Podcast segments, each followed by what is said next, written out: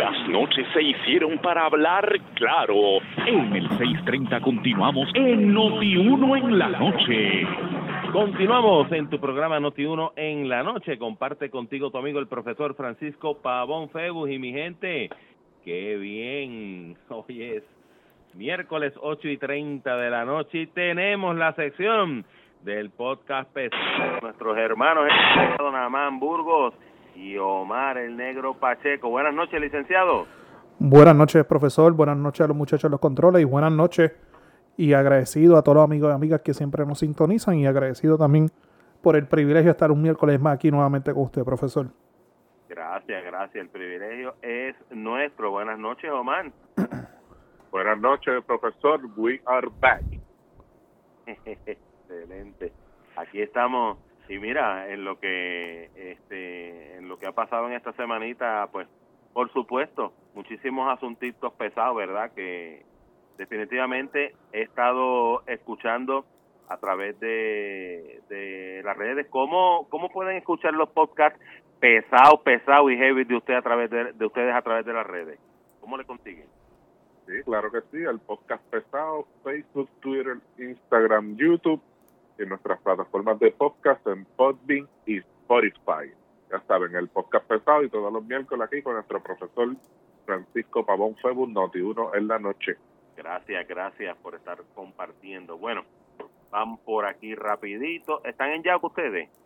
Siempre, estamos Sí, aquí. señor. Aquí a su Están en orden. Yauco. Ok. Ponce está cerca, por allá. Ah, 20 minutitos aquí al lado. Sí, está ahí al lado. Ok, porque eso es bueno que lo tengan cerca, pues es un ejemplo a seguir, ¿saben? El asunto ya en, en Ponce, ¿verdad? Eso es así. Están, están haciendo las cosas como deben. Como, como, como tiene que ser, con el asunto de, de referido y chequeando las cositas que estaban antes. ¿Qué pasó ahí? Ponce, auditorías y sus cositas. Ajá. Ponce, ciudad ideal. El nuevo lema de ahora, este, en el día de hoy, eso del mediodía, el alcalde del municipio autónomo de Ponce, el doctor Luis Irizarry Pavón, convocó una conferencia de prensa donde estuvo ahí todos los medios del país, donde informó que esto fue una promesa de campaña del de primaria y promesa de campaña del de las elecciones generales, que de él haber sa- salido electo, una de sus primeras cosas era ordenar una auditoría forense del municipio de Ponce.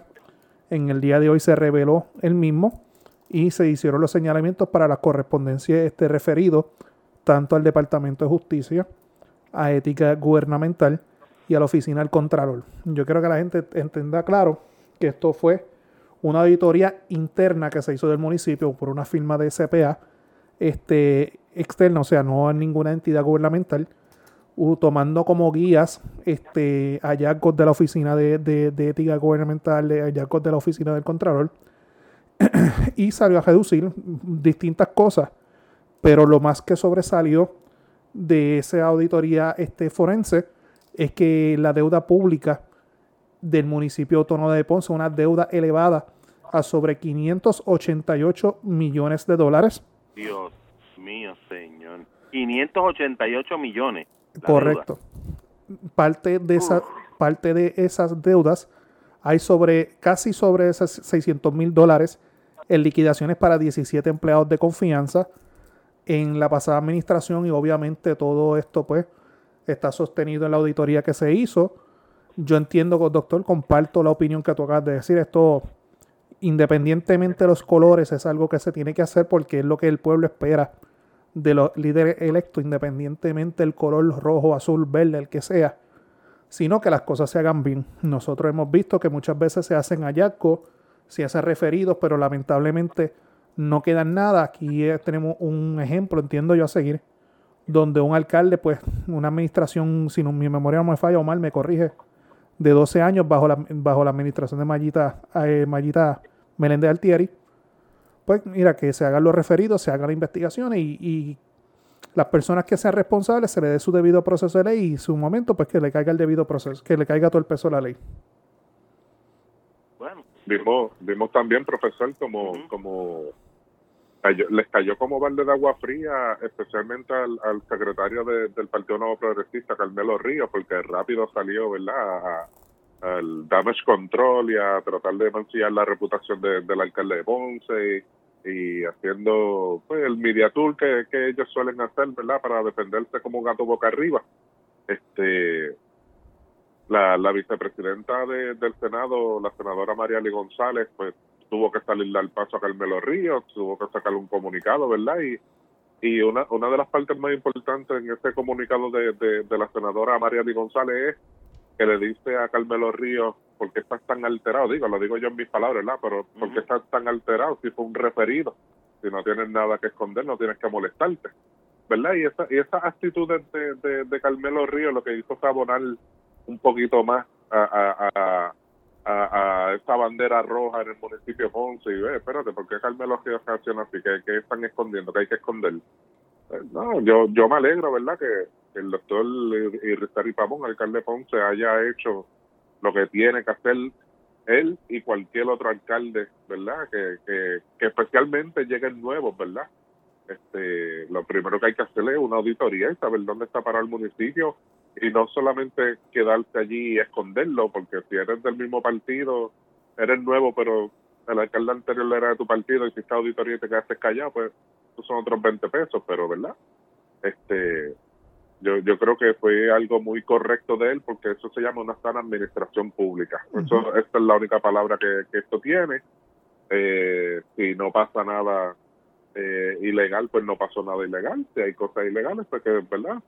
que, que que recorran los caminos que tengan que recorrer. Mi hermano, el que no tiene hecha no tiene sospecha. Y, y, así, y el ejemplo de, Carmelo Río es cuando, lamentablemente, cuando se tira de la baqueta sin saber qué es lo que se está cocinando en la olla.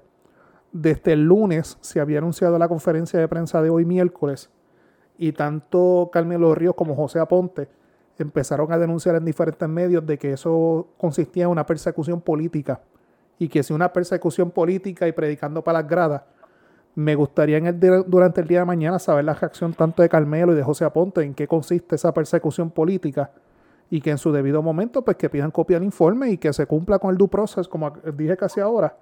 Pero hay que tener mucho cuidado cuando uno es este funcionario electo y tira de la baqueta tratando de, de tirar para las gradas o tratando de darle talking points a sus seguidores cuando realmente desconoce por completamente qué era lo que estaba pasando.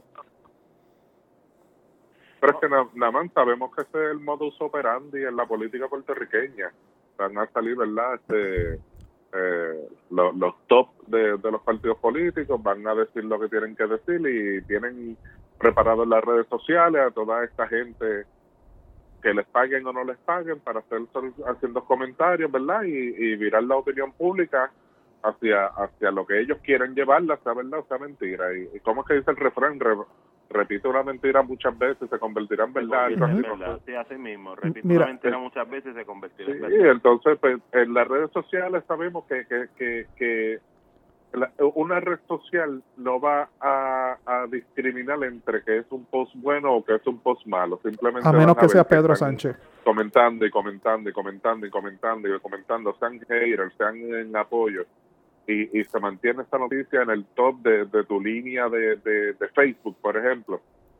Pero entonces, ¿verdad? E, este es el modo de operar. Tú rompe a comentar por ahí para abajo y sigue nuestra línea y eso es lo que vamos a decir y vamos a virar la tortilla aquí. Sí, pero, eh, Omar, yo no concurro con esto de que repite una mentira y se volverá verdad. No, yo tampoco, pero tú sabes cómo es esto se Yo he, he, dicho mil veces, estoy flaco, estoy flaco, estoy flaco. bueno, eh, eh, el ejemplo el, a mí tampoco. ni a mí mucho menos. Este, el, el ejemplo, el ejemplo más claro que dice Omar es Mayita. Mayita no esperó ni media hora para reaccionar y publicó un comunicado de prensa que dice de la siguiente forma: Omar, escucha esto, a ver si tú escuchas este discurso antes. Vamos a ver qué siempre son los mismos, siempre son los mismos este, bullets. Seis meses después y ante la falta de obras, iniciativas, el alcalde de Ponce recurre ante una maniobra mediática basada en estrategias burdamente políticas, sus declaraciones son totalmente falsas. El malgasto en su oficina, la falta de obra y el servicio al pueblo las podrá esconder por un tiempo, pero eventualmente saldrán a la luz pública. No se pagó nada que en ley no corresponda. Estas serán unas declaraciones.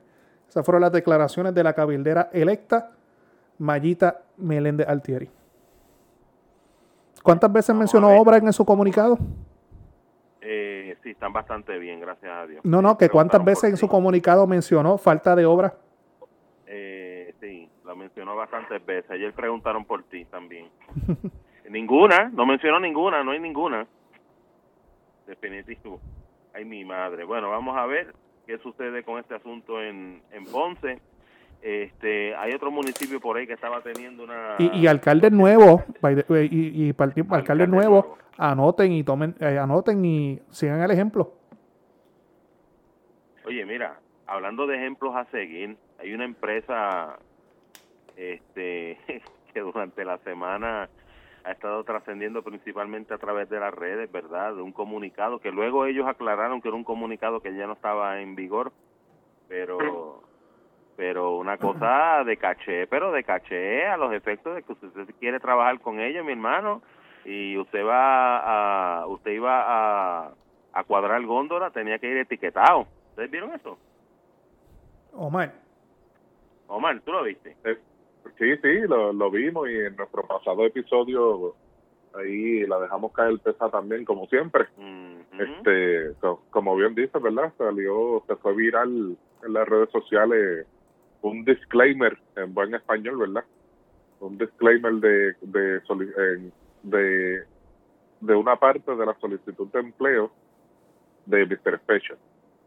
Digo, puedo mencionar el nombre, ¿verdad? Sí, bueno, eso fue eso es una noticia pública.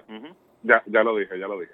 Ya nos tiramos por pues ahí. Nada, pues este supermercado tiene, tiene entre sus disclaimers que para visitar las oficinas centrales, ¿verdad? Que es importante hacer esa aclaración que donde menciona es que para a las oficinas centrales debe ir eh, bien vestido, no, no corto, no camisa eh, escote las mujeres, los hombres sin pantalla, los tatuajes que no sean visibles, eh, eh, par de cosas, ¿verdad? Que, que y la, la parte la parte chabona era al final que sea una apariencia de, de pulcritud.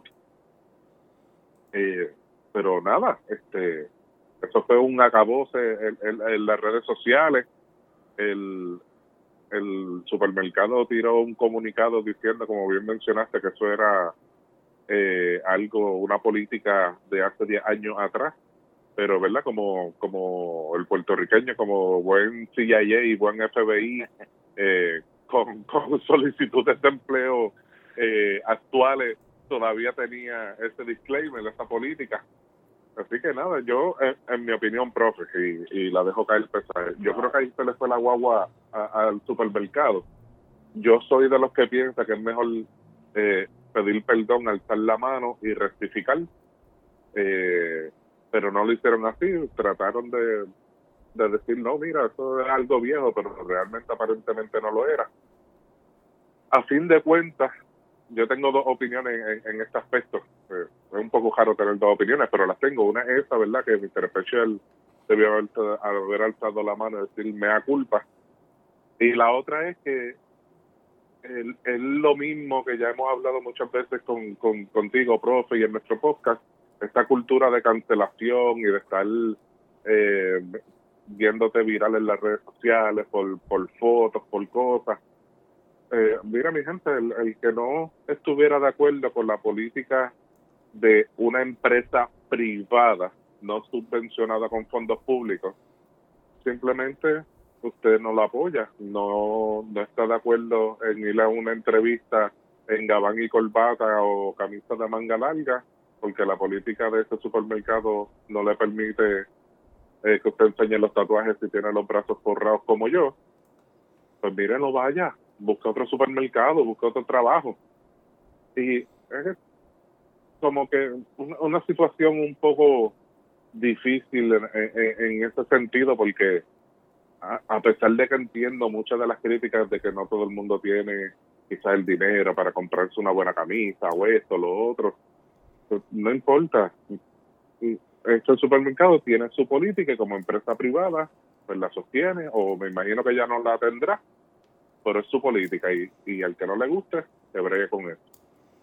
así, eso es parte, parte de... Oye, este otro asuntito en, en lo que tiene que ver eh, con trascendencia, ¿verdad? Principalmente a través de los de las redes sociales que se ha estado comentando mucho, aunque también Este, aquí en, en Noti1 hemos hablado al respecto y muchísimos otros medios de comunicación, porque estamos hablando de una figura eh, pública completamente, ¿verdad? Y hay algunas variables en términos legales que todavía, pues los datos no han sido expresados, eh, pero ya eventualmente sabemos que todo se, se sabe y se, se conoce y algunos hablan de que quizás no haya sido con la mejor intención que se hizo, otros dicen que tiene que ver con el asunto de una persona que estuvo celebrando la salida de esta personalidad de un canal de, televisión, ¿verdad? Y que descorchando champaña. Descorchando champán y diciendo que todo llega a su momento y que no se pueden empujar las cosas y que pues tarde o temprano pues lo que tienen que pagar pues pues pagan y haciendo pues bastante fiestitas. Me estoy refiriendo en específico, ¿verdad?, a la salida de Jay Fonseca del canal 2, eh, las expresiones que hiciera el presidente, el señor Candela, que fueron bastante concisas, en las cuales indicó pues que ya no estaba en el canal 2, ¿verdad? Y entonces luego de eso pues el señor Fonseca hace unas expresiones eh, con los ojos eh, llorosos, bendito, se me, se me apretó bastante el pecho cuando lo vi diciendo pues que le dolía mucho ese asunto, sin embargo pues ya está relativamente ubicadito y algunos dicen que esto simplemente ha sido una estrategia económica, pero ¿cuál es la opinión pesada de ustedes sobre esto? Eh, Namán. Sí, porque, no, no, me preguntaron de no me preguntaron de Mr. Special, yo dejé ahí que Omar se, se fuera. No, te preguntamos y tú dijiste Omar. Ajá. No, mire, ah, yo... Ajá. Así que hasta el Supremo llego yo defendiendo esto. Ah, muchas gracias. No, este, yo hago la invitación a que entren a nuestras redes sociales del podcast pesado. Eh, nosotros usualmente grabamos los lunes. El último episodio se llama el pesado special, el pesado special, ¿verdad? ¿O es que se llama el episodio? Creo que sí. Este, ahí nosotros hacemos un, un análisis de los comentarios, los humores que no habían llegado de la situación de, de, pues, de este analista político, pues de, podemos decir nombre, ¿verdad, profesor? Sí, sí, seguro. De, del colega Jay Fonseca, ya es de conocimiento público, pues que ya el caballero ya no trabaja en Telemundo, que filmó en Guapa Televisión. Obviamente en el podcast pesado nosotros entramos a los pormenores de cuáles son los rumores y el tiempo. Hoy miércoles, nosotros grabamos lunes, hoy miércoles pues en otro medio confirmaron la información que ya nosotros teníamos de antemano. Este, y básicamente los rumores es, pues, al final del día, los chavos son los chavos, profesor. Uno, uno tiene que. E, esto es un negocio. Y por más que a mí me guste quedarme en X sitio, si en otro sitio me ofrecen un poquito más y me dan un poquito más de libertad y me dan un poquito más de responsabilidad, pues al final del día, pues no, no, no se puede juzgar Inclusive yo puse un estatus hoy que yo siempre voy, siempre tengo un cierto grado de, respeto por aquellas personas que aunque no conozca, este, prosperen por sacrificios, por trabajo, por, por, por, fajones. No personas que le regalan las cosas en la vida. Yo siempre tengo un grado de respeto por esas personas porque los que venimos así de este abajo, pues sabemos cómo es que se bate el cobre. Concurro completamente. Este, yo me alegro completamente por él. Vi la conferencia de prensa hoy que sostuvo en Guapa este, como ustedes saben, no solamente va a tener intervenciones, sino que tiene la responsabilidad de productor, que tiene una responsabilidad bien grande, aparente y alegadamente la cuantía que le van a pagar una cuantía bastante que hasta yo daría el brinco a otro canal. Este creo está por los seis dígitos la, la cuantía que le van a pagar. Este, y aparentemente va a tener su propio programa. Y los rumores, los rumores, es que ese programa en su debido momento, pues va a ser un head to head con un programa de otro canal a las 7 de la noche. Que veremos a ver qué es lo que pasa ahí, pero mi felicidad a Jay Fonseca y a su equipo de producción, porque tiene este, este Jaguar Media y toda esa, toda esa, toda esa gente que trabaja detrás de él.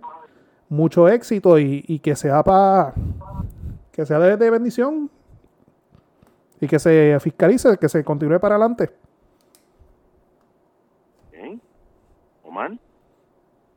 No, este, prácticamente con, concurre ahí con Namán, este, cada cual, yo creo que tenemos otro caso por ahí corriendo, que es el de comediante Francis Rosa, ¿verdad? Cada cual, aunque hay unas condiciones contractuales y unos ciertos respeto y unas cosas, ¿verdad? Pero si tú tienes una mejor oportunidad de empleo, una evolución profesional, oye, tú buscas, tú buscas crecer, tú buscas lo mejor Claro. para ti, para tu familia, eh, tus experiencias, eh, nada, este, yo creo que es algo normal en, el ciclo de la vida humana y, y le deseo el bien a ellos y a todo el mundo que decida echar para adelante. Este, obviamente, eh, hay situaciones legales, esto y lo otro, ¿verdad?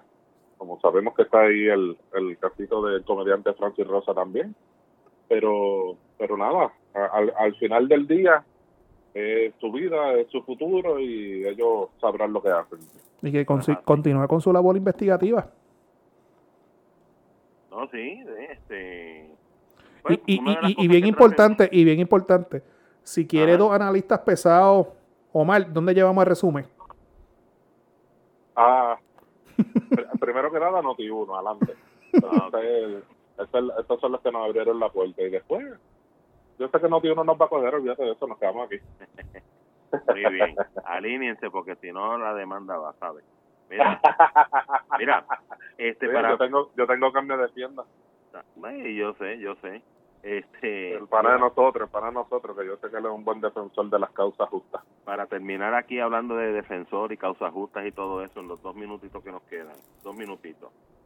¿Se terminó el asunto de Ricky en los tribunales? Ya. ¿Qué ustedes piensan? ¿Qué tú Sí. crees, Omar? ¿Se acabó? Sí. Victoria para Omar Pacheco. ¿Mm? Por favor, aplausos, aplausos. Gracias, el gracias. aplauso que se sienta. Ajá.